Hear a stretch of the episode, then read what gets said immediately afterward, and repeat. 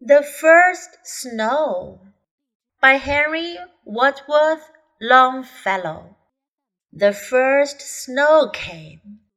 How beautiful it was, falling so silently all day long, all night long, on the mountains, on the meadows, on the roofs of the living on the graves of the dead, all white save the river that marked its course by a winding black line across the landscape, and the leafless trees that against the leaden sky now revealed more fully the wonderful beauty and intricacies of their branches.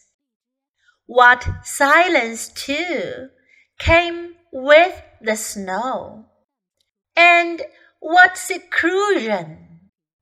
Every sound was muffled, every noise changed to something soft and musical.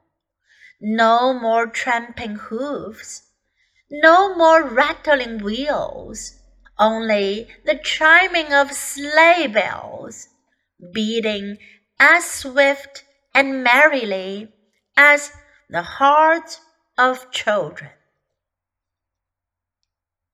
The first snow, the first snow came. How beautiful it was, falling so silently all day long, all night long, on the mountains, on the meadows, on the roofs of the living, on the graves of the dead. All white save the river that marked its course by a winding black line across the landscape, and the leafless trees that against the leaden sky now revealed more fully the wonderful beauty and intricacies of their branches. What silence, too, came with the snow, and what seclusion!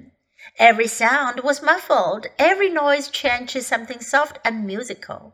No more tramping hoofs, no more rattling wheels, only the chiming of sleigh bells beating as swift and merrily as the hearts of children.